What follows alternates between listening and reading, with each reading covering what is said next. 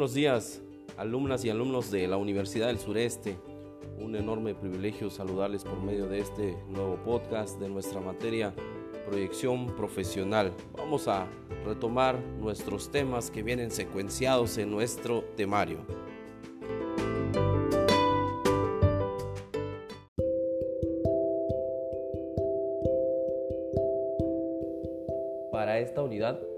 Vamos a referirnos a acciones estratégicas para la imagen personal. Como primer tema tenemos la comunicación. Voy a hacer una pequeña introducción sobre este tema. Eh, mucho se ha dicho que uno de los problemas, de los retos y los obstáculos en las relaciones interpersonales que incluye la amistad, la relación padre-hijo y la relación de pareja, es la falta de comunicación. Eh, quiero decir que no es así. Todos nosotros los seres humanos estamos continuamente comunicando. El problema radica en que muchas veces no coincidimos en la forma de comunicar. No estamos en sincronía con el uso de un canal de comunicación nosotros como personas comunicamos de tres formas diferentes. Primero, y esto sí tiene que ver con el orden de importancia, tiene que ver con el cuerpo. Segundo, el tono de voz. Y tercero, las palabras. En este caso, nosotros como seres humanos compartimos la comunicación con la especie animal. La mayoría de los animales se comunican entre sí. Ahora, el asunto de los animales, tanto como de los seres humanos, es que muchas veces no estamos coincidiendo con el uso de una forma de comunicarnos. Por ejemplo, el perro se comunica a través de ladridos. Nos está diciendo algo a nosotros, pero nosotros no usamos ese tipo de lenguaje, no tenemos este, ese sistema de comunicación entonces podemos interpretar en el ladrido una infinidad de cosas. Tal vez no sea lo mismo que persiga el animal, ¿no? Tal vez nos esté previniendo y nosotros lo entendamos como una forma de agresividad. Tal vez cuando me ladre a mí me está diciendo no me toques y a lo mejor yo lo, yo lo interpreto como me quiere hacer daño. Entonces el animal me comunica algo a mí, pero no estamos en sincronía. Yo no le entiendo esa forma de comunicarse, ni eh, a veces no me va a entender tampoco a mí, el animal, salvo que de alguna forma yo lo adiestre. Entonces, la comunicación sí existe, siempre ha existido. El asunto es la falta de coincidencia de los canales. Ahora, entre los seres humanos hay una diferencia entre qué es comunicación y qué es lenguaje. Ya dijimos que con comunicación estamos haciéndolo a diario y muchas veces de forma inconsciente, por ejemplo a través de nuestro cuerpo, a través de nuestros gestos, nuestro tono de voz. Y mientras que el lenguaje es un sistema más complejo de coincidencia de algunos símbolos y signos que se usan entre nosotros exclusivamente como seres humanos los animales no tienen un lenguaje, tienen una forma de comunicarse entre sí que probablemente entiendan entre los de su misma especie, pero no tienen un lenguaje. El lenguaje es una forma civilizada, compleja y de mayor elaboración, en donde hay un consenso de entendimiento de los signos y los símbolos o los patrones que se usan. O sea, tanto para mí como para el otro significa exactamente lo mismo. Entonces, nosotros como seres humanos, como especie, somos los únicos sobre esta vida terrestre los que tenemos un lenguaje. Los animales únicamente tienen una forma de comunicarse. Ahora bien, cuando nosotros nacemos, nacemos comunicándonos, no teniendo un lenguaje. ¿Cómo nos comunicamos? A través del llanto. El llanto puede significar infinidad de cosas, entre ellas estoy enojado, ya me hice pipí, ya me hice popó, eh, siento frío, me molesta el ruido. Eso te puede expresar un sonido llamado llanto y nosotros como personas adultas no entendemos o nos va a costar trabajo descifrar, interpretar lo que el bebé me está queriendo decir. Entonces en este caso el bebé me comunica algo que yo probablemente no entienda o me va a costar mucho trabajo. En la medida del desarrollo cerebral, del desarrollo físico y del aprendizaje social, el niño va adquiriendo el lenguaje. Primero se comunica, luego aprende un lenguaje, aprende a usar palabras, eh, signos y símbolos también en forma de sonidos que yo voy comprendiendo como adulto y evidentemente yo se lo voy enseñando al niño, ¿no? Entonces, no nacemos con lenguaje, nacemos comunicando. El lenguaje es una cuestión de maduración cerebral aunado a una cuestión de aprendizaje social. O sea, a nosotros al momento de nacer podemos aprender cualquier idioma, independientemente de nuestros genes, de nuestro aspecto cultural. Un mexicano puede aprender inglés siempre y cuando desde muy pequeño, por ejemplo, haya estado en contacto con personas de ese tipo de habla, ¿no? Entonces, esta es la, la diferencia entre comunicación y lenguaje. Entonces, para finalizar esta introducción, nadie, ninguna persona deja de comunicar. Constantemente estamos comunicando. El asunto es propiamente el no usar de forma sincrónica un mismo canal de comunicación y una falla en el lenguaje, una falla en la interpretación del mensaje, una falla al momento de yo estar diciendo o comunicando algo que probablemente el otro me lo interprete de una forma muy diferente al que yo deseo. Bien, ahora hay que definir qué es comunicación. comunicación se refiere a la transmisión de información mediante símbolos comunes. Y aquí viene la palabrita lenguaje. Esta definición de comunicación aplica únicamente para los seres humanos y a su comprensión. Entonces, tres elementos importantes a destacar en la comunicación. Primero, la información. ¿Qué es la información? Bien, la información es cualquier contenido que puede ser verbal, escrito, en forma de mímicas, gestos o u otro medio en donde damos a entender algo. ¿Y qué es ese algo? Deseos, necesidades, opiniones, comentarios. Cualquier situación que tenga un objetivo, ese contenido le vamos a denominar información. Y esa información va a recaer en el otro. Dice ahí mediante símbolos. Ya dijimos, en el caso de la escritura, usamos en, este caso como mexicanos el, el, sistema alfabético A, B, C, D, E, F, G. Estos son los símbolos que representan sonidos también, ¿no? Eh, y dice ya su comprensión, es decir, que las palabras que nosotros emitimos o escribimos tiene un significado para mí y coincidentemente también para el otro. En teoría debería significar lo mismo. Eso es comunicación. Por eso estamos mencionando que dentro de esta definición de comunicación se encierra también lo que es el lenguaje de forma muy simple, comunicación es mandar un mensaje al otro, de cualquier forma y usando cualquier medio. Los símbolos comunes pueden ser verbales o no verbales.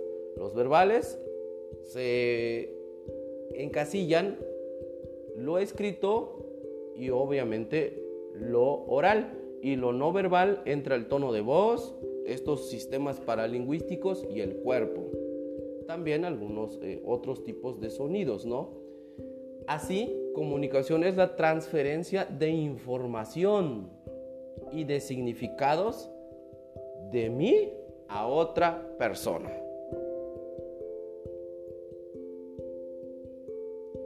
Elementos de la comunicación. Me parece que estos elementos de alguna forma ya los hemos oído, los hemos visto o los hemos escudriñado pero en este caso no está por demás volverlos a reiterar. Primero, existe un emisor. ¿Y quién es un emisor? Es la persona que emite un mensaje para alguien. Ojo, voy a agregar que el emisor es el que inicia una conversación o el que inicia un proceso de mensaje. ¿Sí? Porque el emisor también puede ser un receptor. Recordemos que en la comunicación existe un fenómeno llamado reciprocidad. Al mismo tiempo que yo soy emisor, también puedo ser receptor, porque del otro escucho, del otro leo lo que me manda como mensaje también.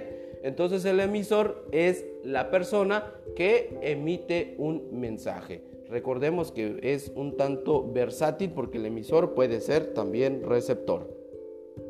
Canal es el vehículo por medio del cual se transmite el mensaje.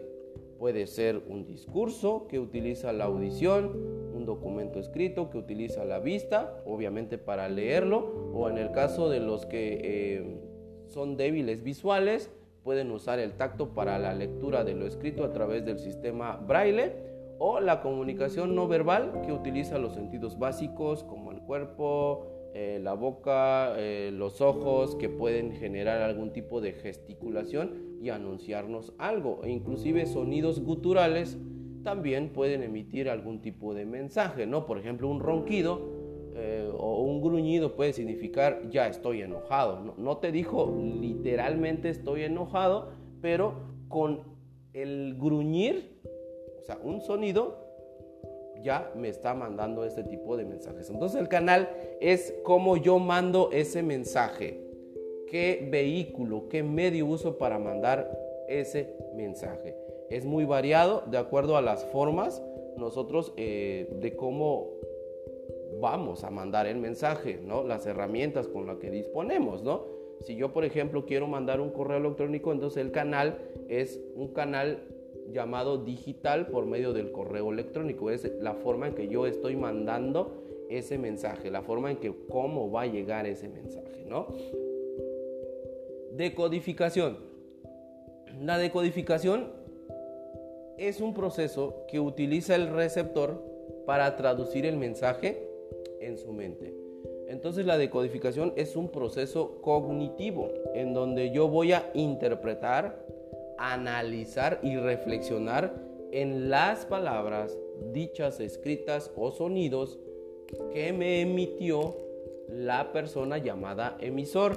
Es decir, que entiendo de lo que me estás diciendo, que entiendo de lo que me estás comunicando. Y es aquí donde existe el problema, la mala interpretación o un error en la decodificación del mensaje. Una misma palabra puede significar algo muy diferente para mí, yo receptor, y probablemente el emisor tenía una intención diferente y yo hice algo diferente. Receptor es el sujeto al cual se dirige el mensaje. En este caso, el receptor no es pasivo, no se queda simplemente como receptor. Al momento de poder ejecutar la acción o devolver el mensaje como respuesta, se convierte también en emisor. O sea, no es un sujeto pasivo. Hay una reciprocidad ahí. Realimentación. Proceso que permite verificar si el mensaje ha sido transmitido con éxito. Primero, cuando yo mando un mensaje, necesito saber si lo que yo mandé llegó, uno, dos, si se interpretó como yo deseaba. Tres, si me di a entender, porque muchas veces ocupamos decir que el otro no me entendió, pero también habría que preguntarnos si yo me di a entender, si yo me expliqué como debería de ser. Entonces, en la realimentación, tú te vas a dar cuenta a través de la respuesta del otro si lograste mandar un mensaje efectivo a través de la respuesta en palabras o en acciones. Por ejemplo, si tú le dices al niño, ve por las chanclas y te trae un zapato, entonces das por hecho que tu mensaje no llegó tal como tú querías, porque no te trajeron las chanclas que tú querías, te trajeron unos zapatos. Entonces hay un error ahí en la decodificación. Es decir, el niño interpretó como chancla el zapato, ¿no? Entonces no estamos en un mismo canal, no estamos usando una misma forma de traducción. Creo que ahí viene el problema de las relaciones interpersonales.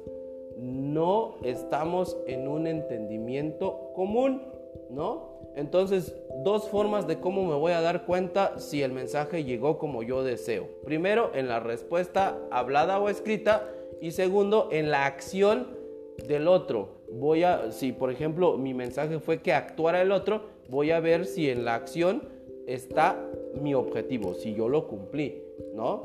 Eh, lo, logré mi cometido con respecto a que el otro actuara como yo habría querido. Y en la realimentación también, ya lo mencionamos, dice, es la reacción del destinatario al mensaje enviado, ¿no? Entonces es una cuestión que creo que sucede de forma cotidiana. En toda relación sucede que a veces hay una mala interpretación de una misma palabra, una misma frase puede significar algo muy diferente a lo que yo deseo. Y eso tiene que ver con una cuestión de escolaridad, ¿sí? Eh, eh, a veces la falta de nivelación en el término académico hace que yo use palabras a lo mejor muy elevadas, muy técnicas, y la otra persona pues trata de interpretar lo que yo le estoy diciendo porque no me entiende muchas palabras que yo uso. Eh, también tiene que ver con un factor cultural. Una misma palabra puede ser indecible, grosera, ofensiva para una cultura, mientras que para mí puede ser algo tan común y no ofensivo, ¿no? Tiene que ver entonces primero con un, con un nivel académico, dos, tiene que ver con un nivel cultural y tres, tiene que ver con una cuestión también de cosmovisión, cómo yo interpreto las cosas, porque hay personas que son tan pesimistas, catastróficas, que en un mensaje pueden oír cosas que a lo mejor no son así, ¿no? Existen tres formas de comunicar al día de hoy con estos avances y con esta cuestión de la tecnología. Eh, estamos en una era digital globalizada donde el conocimiento está al alcance de cualquiera en todo momento. Eh, tal vez más adelante se adicione otra forma de comunicar, pero actualmente tenemos tres formas de comunicar. Primero, con el cuerpo representa el 55%. Es decir, el cuerpo evidencia, refleja y manifiesta lo que yo pienso, lo que yo opino, refleja mis creencias, refleja mis valores, refleja mi moral, refleja mis emociones, refleja mis sentimientos. El cuerpo es muy complicado que tú lo censures y que tú le digas, no digas nada. No, porque inclusive la sorpresa es casi inevitable. El miedo es inevitable. ¿Cómo sé que alguien tiene miedo? A través del cuerpo. Empieza a sudar, empieza a mover ciertas partes del cuerpo, empieza a agitarse, a tener ciertos movimientos corporales involuntarios y ahí se le nota el miedo, ¿no? Una reacción de huida tal vez. Entonces el cuerpo es muy complicado que lo silenciemos. Siempre va a comunicar el cuerpo las molestias, el enojo, eh, inclusive refleja el amor, ¿no? Con las acciones el cuerpo puede reflejar un montón de cosas, ¿no? Siguiente, las palabras. Las palabras representan únicamente el 7%. ¿Sí? Todo lo que yo digo, todo lo que tú dices, solamente tiene una importancia del 100%, el 7. El 7% es importante aunque tú hables, aunque tú seas elocuente, no es tan importante tus palabras. Lo que sí es importante, seguido de ella, es el tono de voz que representa el 38%. Entonces deducimos que es más importante el cómo dices a el qué dices. Es más importante el cómo vas a expresarte a lo que tú estás expresando. Por ejemplo, si a mí me dicen algo sobre mi persona que a lo mejor sea no tan favorable para mí, me hablen de mis defectos, por decirlo de alguna forma, si me lo dicen de forma suave, sensible, empática y con un tono de voz disminuido, claro que los voy a escuchar. Pero si me dicen a mí todo esto de mis defectos y algunos errores que yo tengo, pero de forma violenta, con un volumen alto, aunque sea cierto, aunque yo sé que es verdad, no lo voy a aceptar. ¿Por qué? Porque me lo estás diciendo de una forma agresiva, me lo dices de forma violenta, con un volumen muy alto. Entonces, es importante todo lo que tú dices, pero más importante todavía es el cómo lo dices. Hablemos en el caso de los niños. Los niños por la cuestión de desarrollo progresivo del lenguaje, la forma de cómo se comunican ellos es totalmente corporal, con el cuerpo. Si un niño deja de comer o come demasiado en comparación con su hábito, entonces te está diciendo que le pasa algo. Si un niño deja de dormir, le pasa algo. La forma de comunicarte que le sucede algo es a través de no dormir. O al revés, si duerme demasiado, me está comunicando algo. Entonces nosotros como personas debemos de prestar atención no solamente al niño, sino a todas las personas. ¿Qué me está queriendo decir? ¿No? Por ejemplo, las palabras en el caso de un silencio no existen, pero el silencio es una forma corporal de comunicar. ¿Y qué puede significar el silencio? Pues de acuerdo al contexto, de acuerdo al momento. Muchas personas cuando se enojan prefieren no hablar, ¿no? Entonces a lo mejor no hablar para mí significa está enojado o está triste, pero para la persona que está eh, sin decir absolutamente nada, en una cuestión de silencio, significa estoy muy molesto y mi forma de molestarme es no diciendo nada, ¿no? Entonces el cuerpo, si empieza a sufrir una serie de, de cambios, me está comunicando algo. Si empiezo a bajar de peso, a lo mejor mucha tristeza, muchos problemas, mucho estrés. ¿Y cómo sé que pasa eso? Porque bajé de peso. ¿Y cómo puede suceder lo contrario? Si subo de peso, a lo mejor depresión.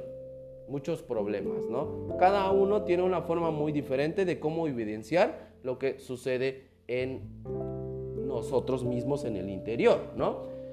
Cierro con esto de las funciones de la comunicación. La comunicación cumple una función de control. A través de, mandar mensajes puedo controlar la actitud del otro, pero también puedo controlar mi propio comportamiento. No hagas esto, evita esto, deja de hacer aquello.